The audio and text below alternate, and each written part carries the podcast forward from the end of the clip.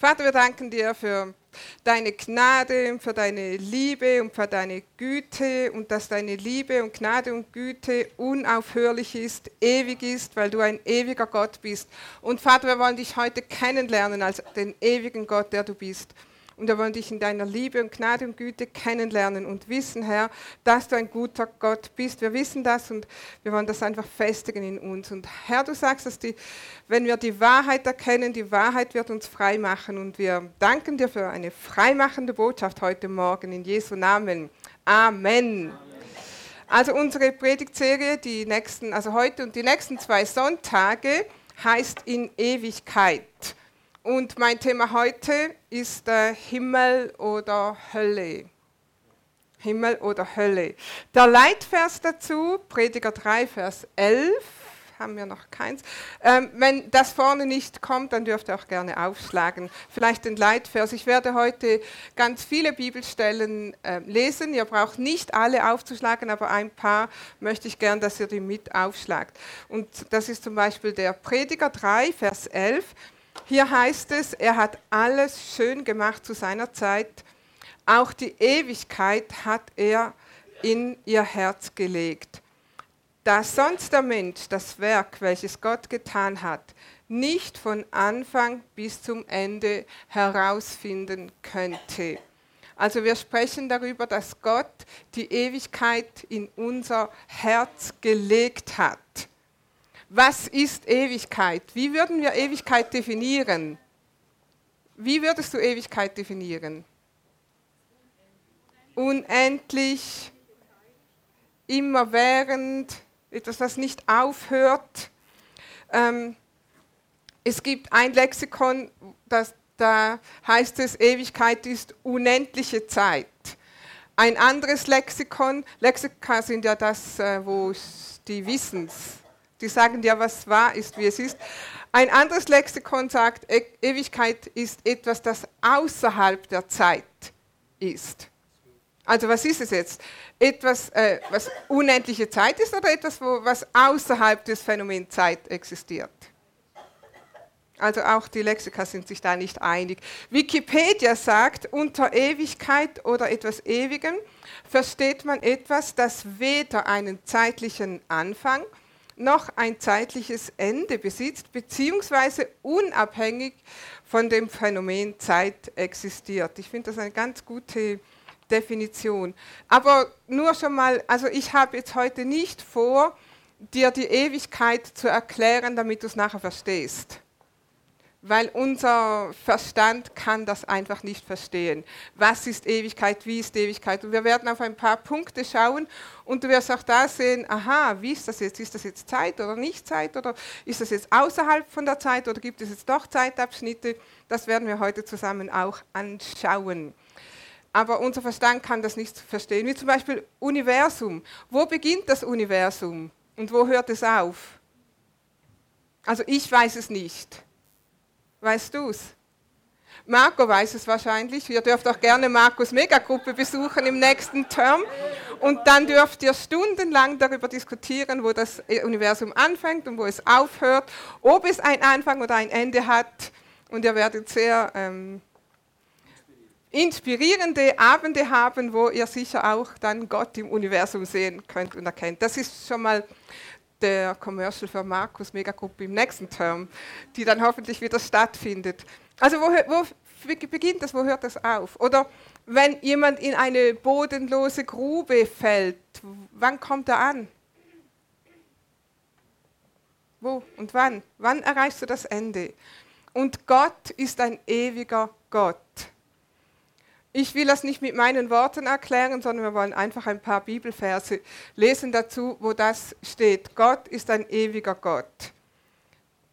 Wir zeigen die Verse hier vorne, die braucht jetzt nicht aufzuschlagen. Ich sage euch nachher, was ihr aufschlagen sollt.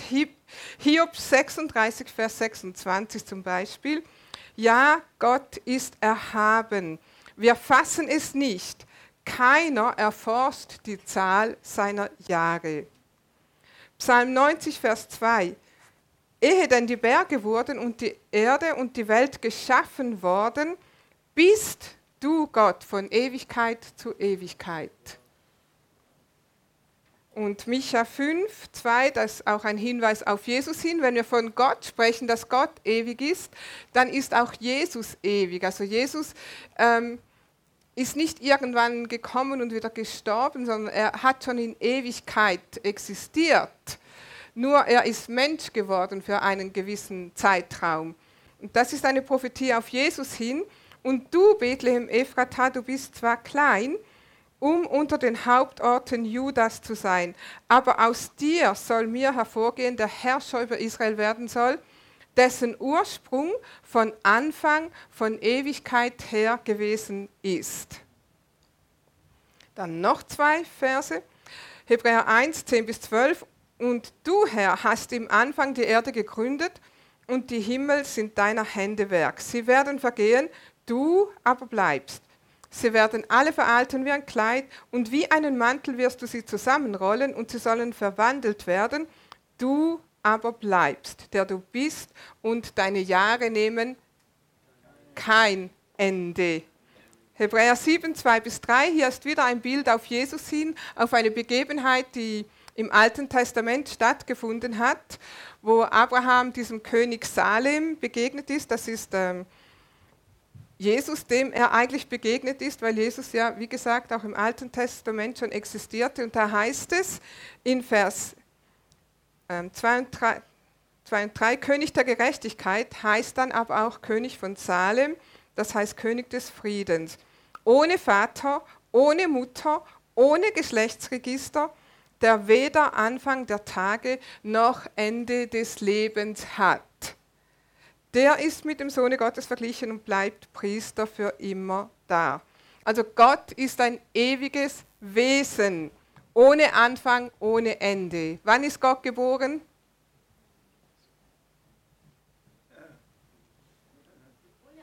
Ohne Anfang, ohne Ende. Wann stirbt Gott?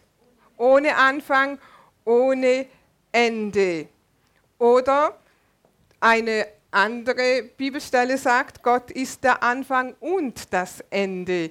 Offenbarung 1.8. Ich bin das Alpha und das Omega, der Ursprung und das Ziel, sagt Gott, der Herr, der immer gegenwärtig ist, der immer war und der kommen wird, der Allmächtige. Also Gott ist ein ewiger Gott. Gott war schon immer, Gott ist immer, Gott wird immer sein.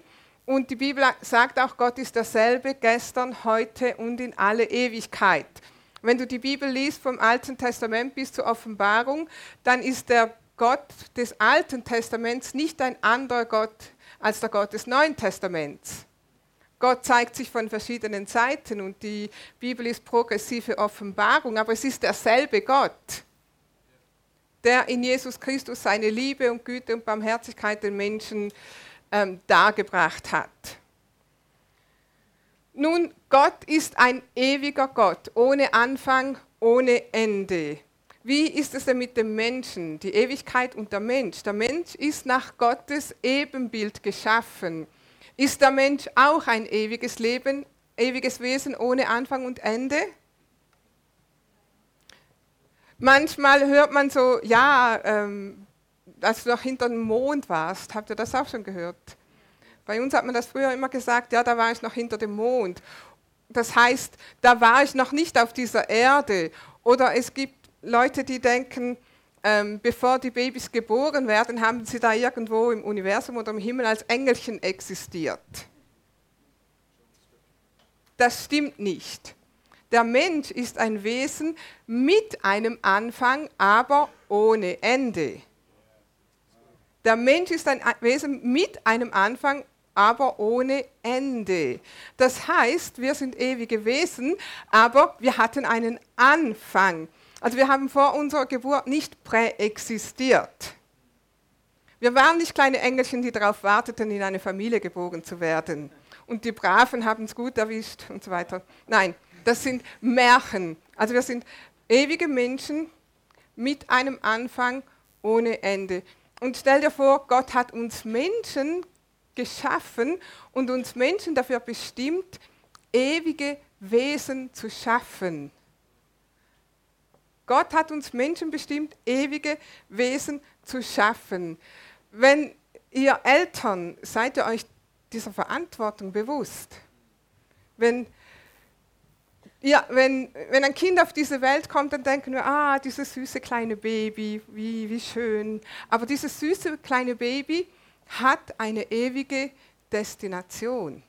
Also dieses süße kleine Baby wird irgendwann mal wohin gehen. Und darüber werden wir heute noch sprechen.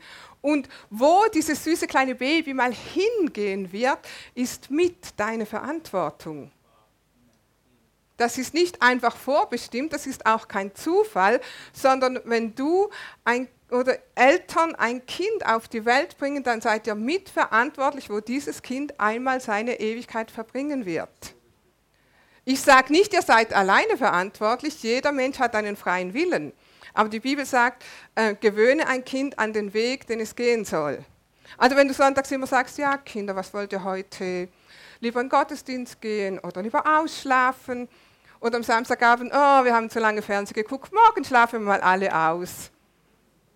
Und das wiederholt sich und das wird so regelmäßig und deine Kinder äh, lernen, ja, es ist eigentlich egal, gehen wir in den Gottesdienst oder nicht. Wenn du zu Hause den Glauben nicht lebst oder nicht vorlebst, dann gibst du Richtungsweisungen, wo dieses Kind einmal hingehen wird. Und wir werden nachher mehr darüber sprechen. Es ist mit deiner Verantwortung. Ja, irgendwann wird das Kind selber entscheiden. Und irgendwann wird es Wege gehen, die, die es, für die es verantwortlich Es wird letztlich für sein Leben selber verantwortlich sein aber als Eltern, als Gemeinde haben wir eine Verantwortung. Und deshalb tun wir unser Bestes, dass die Kinder, die zu dieser Gemeinde gehören, das Wort Gottes hören. Dass sie nicht da oben einfach irgendwie betreut werden, Märchen hören oder was auch immer, sondern dass sie hören, dass Jesus Christus ist für dich gekommen, Jesus Christus ist für dich gestorben und auch verstanden und du kannst ihn annehmen und ihm nachfolgen dein Leben lang. Amen. Das ist unsere, verantwortlich, unsere Verantwortung. Erfüllen wir unseren Teil. Warum hat Gott uns als ewige Wesen geschaffen? Um seine Familie zu bauen, um den Himmel zu bevölkern für die Ewigkeit, um Gemeinschaft mit uns zu haben für die Ewigkeit. Wir werden da auch noch ein bisschen drauf zurückkommen, wenn wir mehr Zeit haben. Also jeder Mensch, der das Licht dieser Welt erblickt, hat keine Wahl, ob er das wollte oder nicht. Konnten wir entscheiden, ob wir hier sein wollten oder nicht? War nicht unsere Entscheidung, das hat jemand anders für uns entschieden oder ist einfach so passiert, wie auch immer, aber wir konnten das nicht entscheiden. Wir sind halt einfach mal da, stimmt's? Also wir hatten keine Wahl, ob wir kommen wollten oder nicht. Das hatten wir nicht selber bestimmt. Wir hatten darauf keinen Einfluss. Aber du hast sehr wohl einen Einfluss, ob du dein Leben liebst oder nicht. Ob du glücklich bist oder nicht. Ob du Gott liebst oder nicht. Das kannst du sehr wohl bestimmen ob du ein sinnvolles Leben lebst oder es mit Süchten und ausschweifendem Lebensstil vergeudest, darauf hast du sehr wohl einen Einfluss. Aber du kannst die Tatsache nicht ändern, dass du ein ewiges Wesen bist.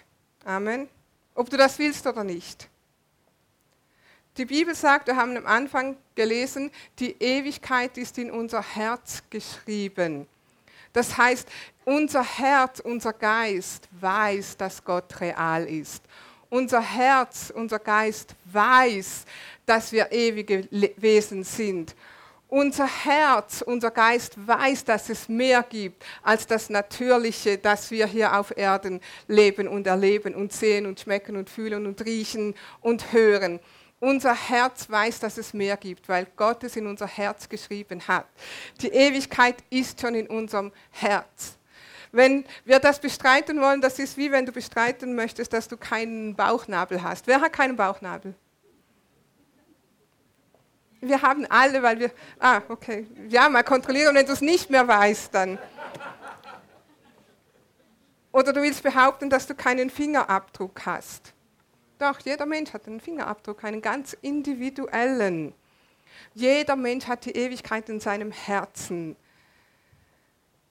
Das erklärt auch, warum überzeugte Atheisten so eifrig sind, Gott zu bestreiten, wegzudiskutieren, weil die Ewigkeit ist auch in ihrem Herzen. Und du kannst nur etwas bekämpfen, das da ist. Also wenn ich jetzt so um mich schlagen würde und dann sagst, was ist los? Was macht? Ja, die Moskitos. Ich muss die Moskitos bekämpfen. Was würdest du sagen? Ich meine jetzt hier. Es sind keine Moskitos da. Ihr werdet denken, die ist irgendwie, hat sie Halluzinationen oder sowas.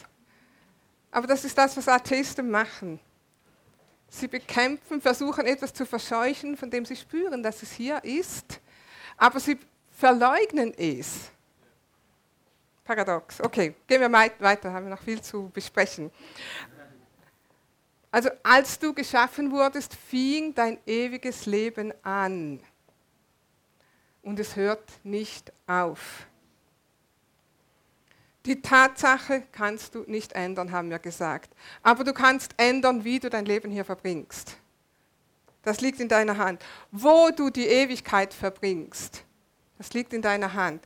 Wie du die Ewigkeit verbringst, das liegt in deiner Hand. Werden wir nächsten und übernächsten ähm, Sonntag noch mehr darüber hören. Das können wir sehr wohl bestimmen.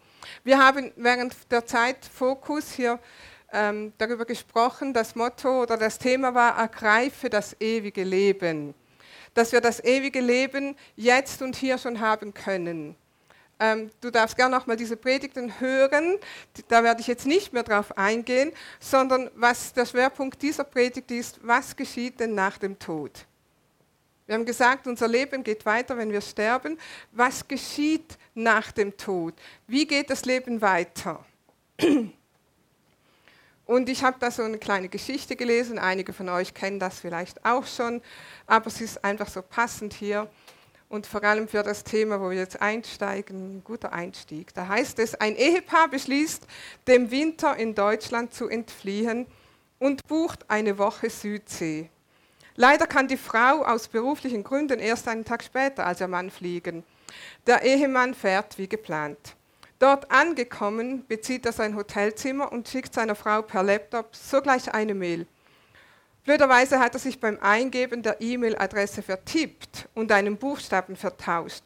So landet die E-Mail bei einer Witwe, die gerade von der Beerdigung ihres Mannes kommt und gerade die Beileidsbekundungen per E-Mail abruft.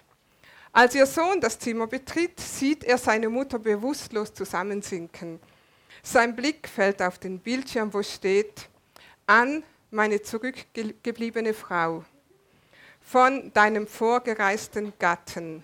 Betreff, bin gut angekommen. Liebste, bin soeben angekommen, habe mich hier bereits eingelebt und sehe, dass für deine Ankunft alles schon vorbereitet ist. Wünsche dir eine gute Reise und erwarte dich morgen. In Liebe, dein Mann. PS, verdammt heiß hier unten.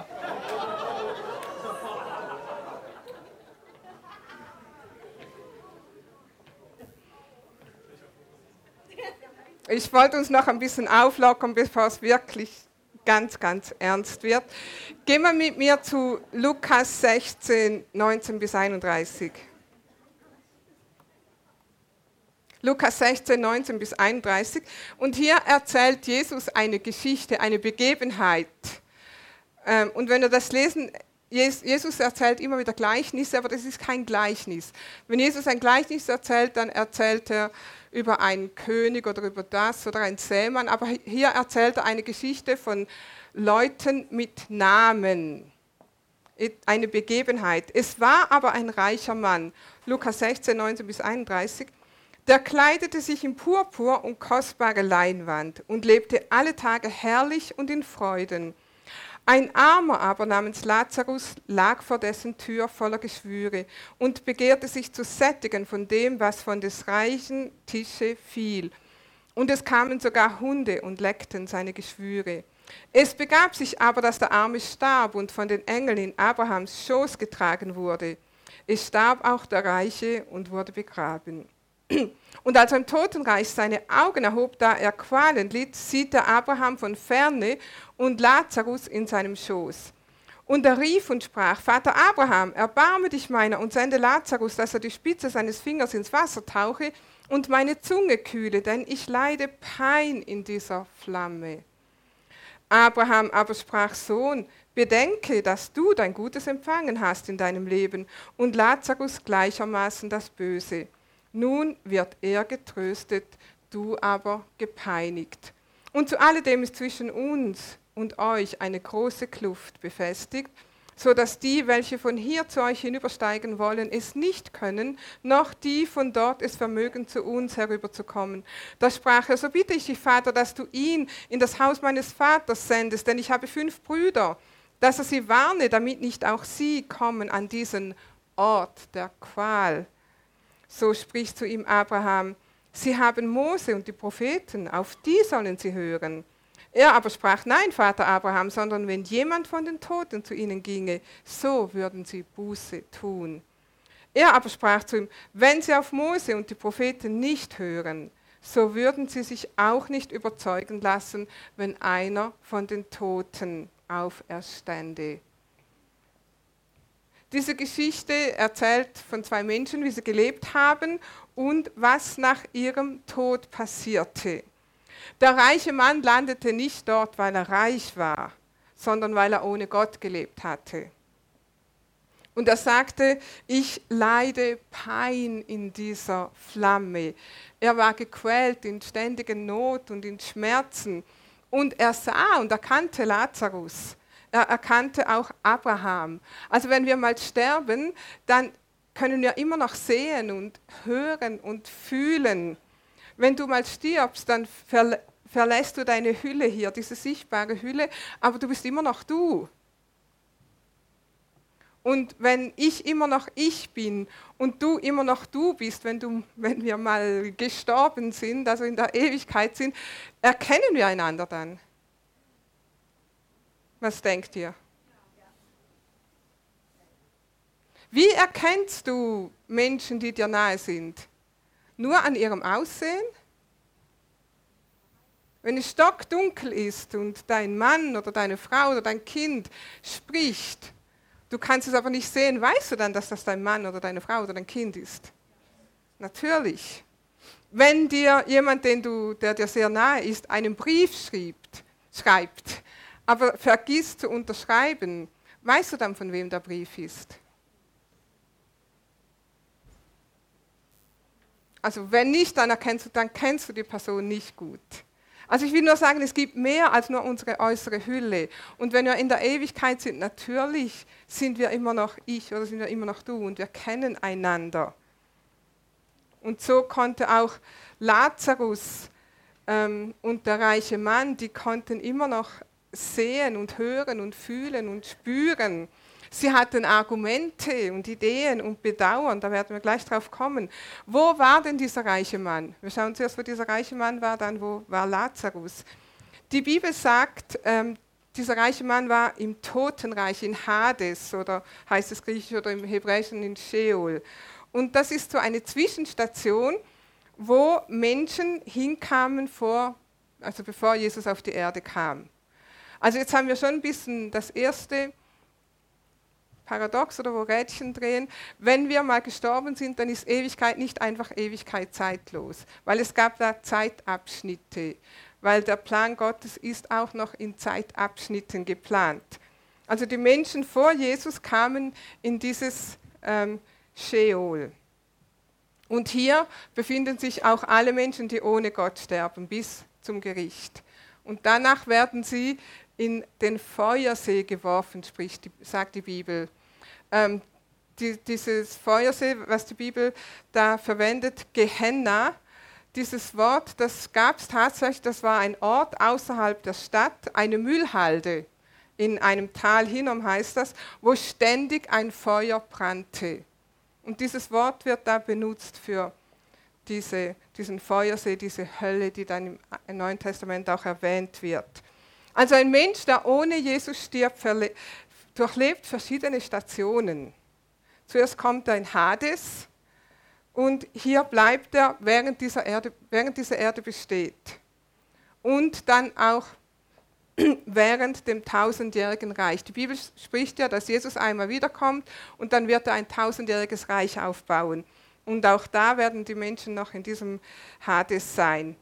Danach werden sie, sagt die Bibel, auferstehen und gerichtet. Also danach gibt es ein Gericht. Ein Gericht bedeutet, hier wird beurteilt, wie jemand gelebt hat. Das sind jetzt nur die Menschen, die ohne Jesus sterben. Über die sprechen wir jetzt. Also die werden vor diesem Gericht verantworten, wie sie gelebt haben und dem gemäß bestraft. Und danach kommen sie in dieses ähm, Gehenna, in den Feuersee. Es gibt so eine Lehre, da habt ihr sicher auch schon gehört, wo man, wo man sagt, ja, äh, Sünde ist einfach Sünde. Und egal, was du gesündigt hast, du wirst die Strafe tragen, dieselbe Strafe. Das ist nicht gemäß der, Bibel. Die Bibel sagt, ähm, dass man gerichtet wird und wenn man gerichtet wird, dann wird man gemäß dem, wie man gelebt hat, bestraft. Das heißt, zum Beispiel dein guter Nachbar von nebenan, der immer treu sein Geld nach Hause brachte, seine Kinder versorgte, seine Familie versorgte, aber Jesus nicht annehmen wollte, der ist verloren, der ist verloren, aber seine Bestrafung wird nicht dieselbe sein wie die eines Massenmörders oder Hitler oder Stalin oder Mao oder wie auch, wer auch immer. Die werden eine härtere Strafe empfangen. Wie das ist, das kann ich dir nicht erklären, was die Leute erleben werden. Der Punkt ist, wer ohne Jesus stirbt, der wird in diesen Feuersee geworfen. Und was auch immer, wie auch immer, das ist kein schöner Ort. Es ist, die Bibel beschreibt einen Ort der Trennung von Gott, ewige Trennung von Gott. Hier ist kein Gebet mehr möglich. Also es nützt nichts, wenn du für die verstorbenen Angehörigen betest. Das nützt nichts mehr, das ist vorbei. Die Bibel sagt, dass nach unserem Tod kommt das Gericht. Wir haben hier auf der Erde die Chance. In diesem Ort der Trennung von Gott gibt es keine Liebe, kein Vertrauen, keine Barmherzigkeit, keine Partys mit deinen Freunden, die dann auch hier sind, keine, also da ist kein, keine Gemeinschaft, da ist nur äußerste Finsternis, Einsamkeit, ewiges, unauslöschliches Feuer, ewige Qual wo der Wurm nie stirbt, sagt Jesus, ausgesetzt dem Zorn Gottes. Es gab für diesen reichen Mann keine Barmherzigkeit mehr. Abraham hat gesagt, es ist eine tiefe Kluft. Das ist wie wenn man in einem Raum eingesperrt ist und es gibt keinen Fluchtweg. Manchmal gibt es ja solche dramatische Situationen, wo Menschen in einem Raum ersticken oder umkehren, weil sie den Fluchtweg nicht gefunden haben. So ungefähr, aber unaufhörlich. Manchmal, wenn man bei einem Begräbnis ist, wo jemand gestorben ist, der lange krank war, und dann sagt man, ja, er ist jetzt von seinen Leiden erlöst. Nein, die Menschen, die ohne Jesus sterben, sind nicht von ihren Leiden erlöst. Das ist eine schreckliche Wahrheit. Und wir würden das am liebsten verdrängen. Und wir denken, ja, so schlimm ist es doch ganz bestimmt nicht. Ein guter Gott kann doch nicht Menschen einer ewigen Qual aussetzen. Hast du auch schon so gedacht?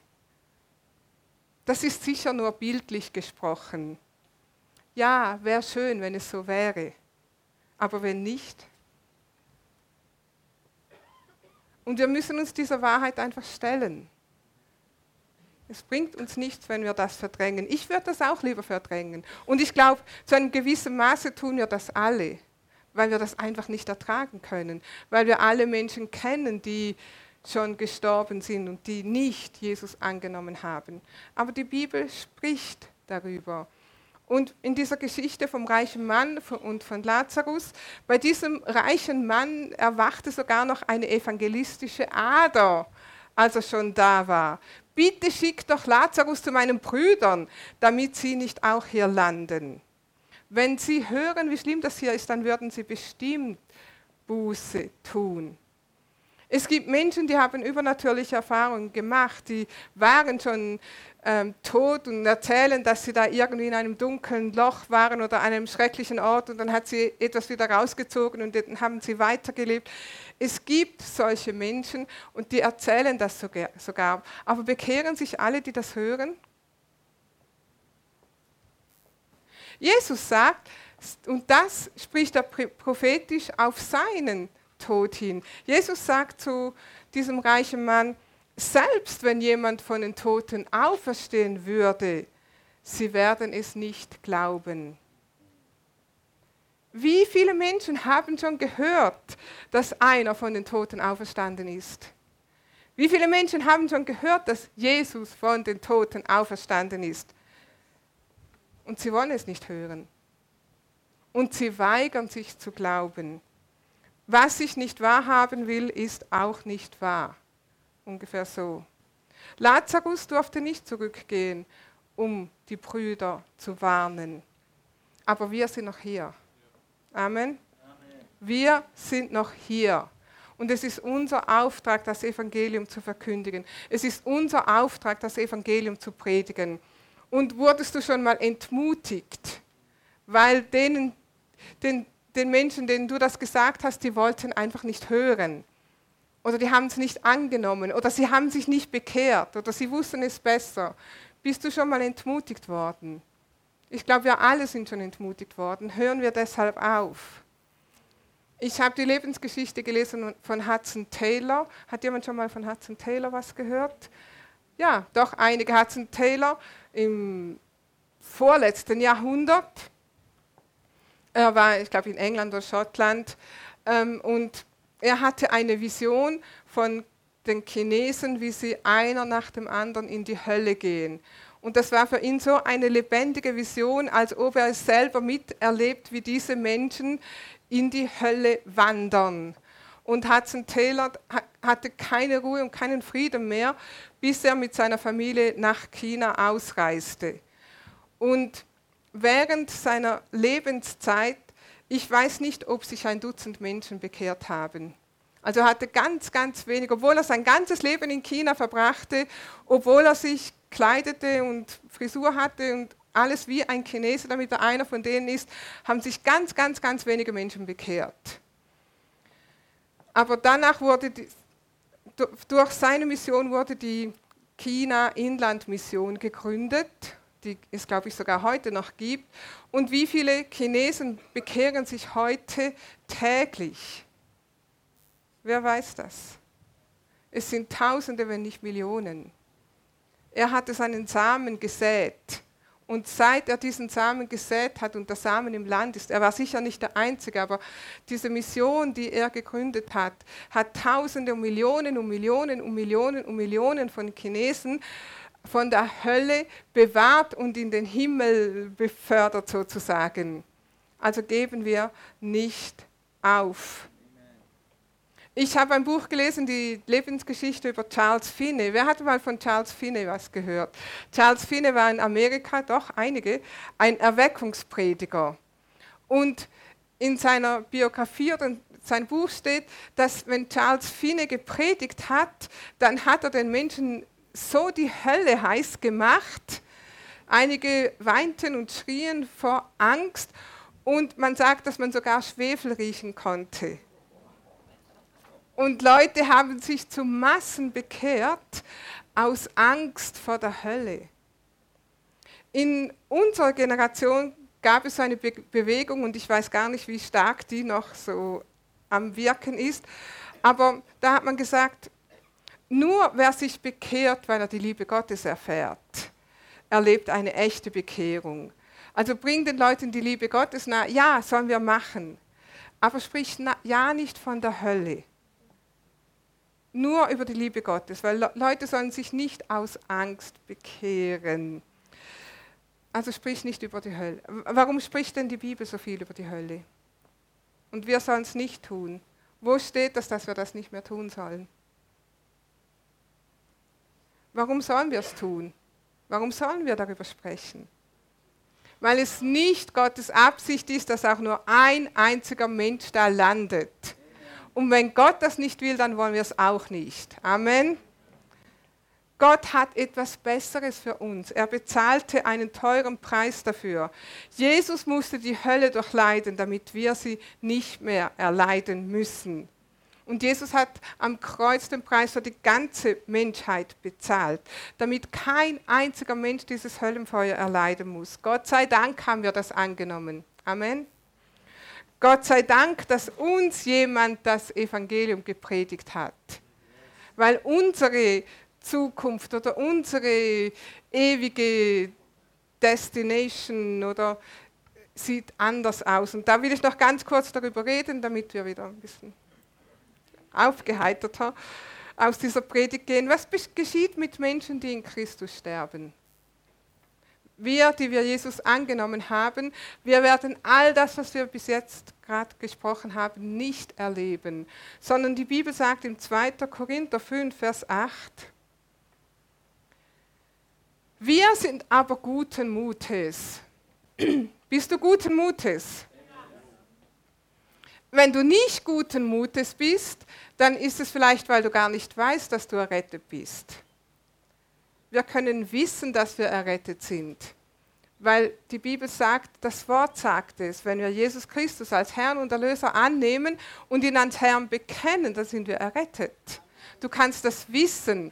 Und wenn du diese Entscheidung triffst, dann sagt die Bibel, dass der Geist Gottes in deinem Geist dir bestätigt, dass du ein Kind Gottes bist. Du kannst es wissen. Wenn du das nicht weißt heute Morgen, dann werde ich nachher einen Aufruf machen und dann komm bitte nach vorne. Wir wollen mit dir beten, damit du aus diesem Gottesdienst gehst und weißt, dass du weißt, dass du weißt, dass du gerettet bist. Amen. Also dran denken, ich werde nachher einen Aufruf machen und wenn du nicht sicher bist, wir werden mit dir beten. Weil die Bibel sagt in 2. Korinther 5, 8, wir sind guten Mutes. Sag mal, ich bin guten Mutes. Warum? Wir wünschen vielmehr aus dem Leib auszuwandern und heimzukehren zu dem Herrn.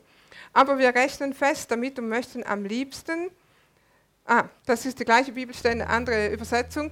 Und möchten am liebsten diesen Leib verlassen, um endlich daheim beim Herrn zu sein. Wenn wir sterben, dann kehren wir heim zu unserem Herrn. Und dann sagen wir endlich daheim. Warum gehen wir nicht jetzt schon, wenn das so schön ist, wenn wir dann endlich daheim sind? Weil wir hier einen Auftrag haben. Wir haben hier noch etwas zu tun. Aber wir können guten Mutes sein, weil wenn wir diese Hülle hier verlassen, dann gehen wir heim zum Herrn. Lazarus wurde in Abrahams Schoß gehoben, sagt die Bibel. An diesen Ort, wo die alttestamentlichen Gläubigen hinkamen. Und Jesus transferierte sie nach seinem Tod ins Paradies. Jesus sagte zum Verbrecher am Kreuz, heute noch wirst du mit mir im Paradies sein. Also wir lassen diese Hülle hier, unseren Körper hier und treten ein ins Paradies. Die Bibel sagt mit einem neuen, verherrlichten Leib.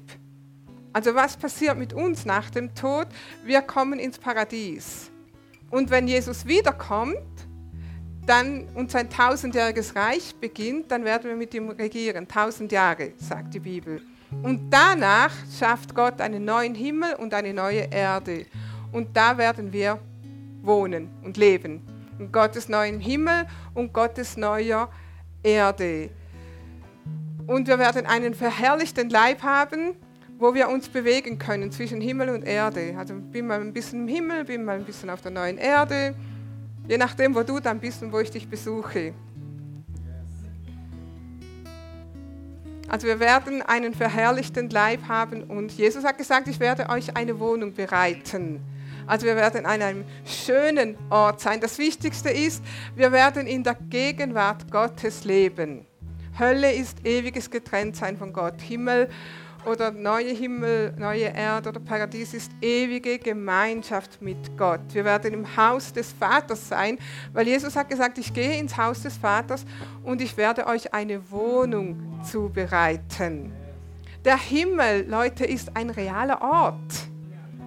Es ist ein, die Bibel beschreibt ihn als Ort der Herrlichkeit, als ein Ort des Lobpreises, ein Ort der Freude. In Matthäus 25 brauchst du nicht hinzugehen. Wo die Leute diese Talente gekriegt haben und die, die ähm, gut gewuchert haben sozusagen, sagt Jesus, geh ein zu deines Herrn Freude. Es wird ein Ort der Freude sein. Offenbarung 21.4 und Gott wird abwischen alle Tränen von ihren Augen.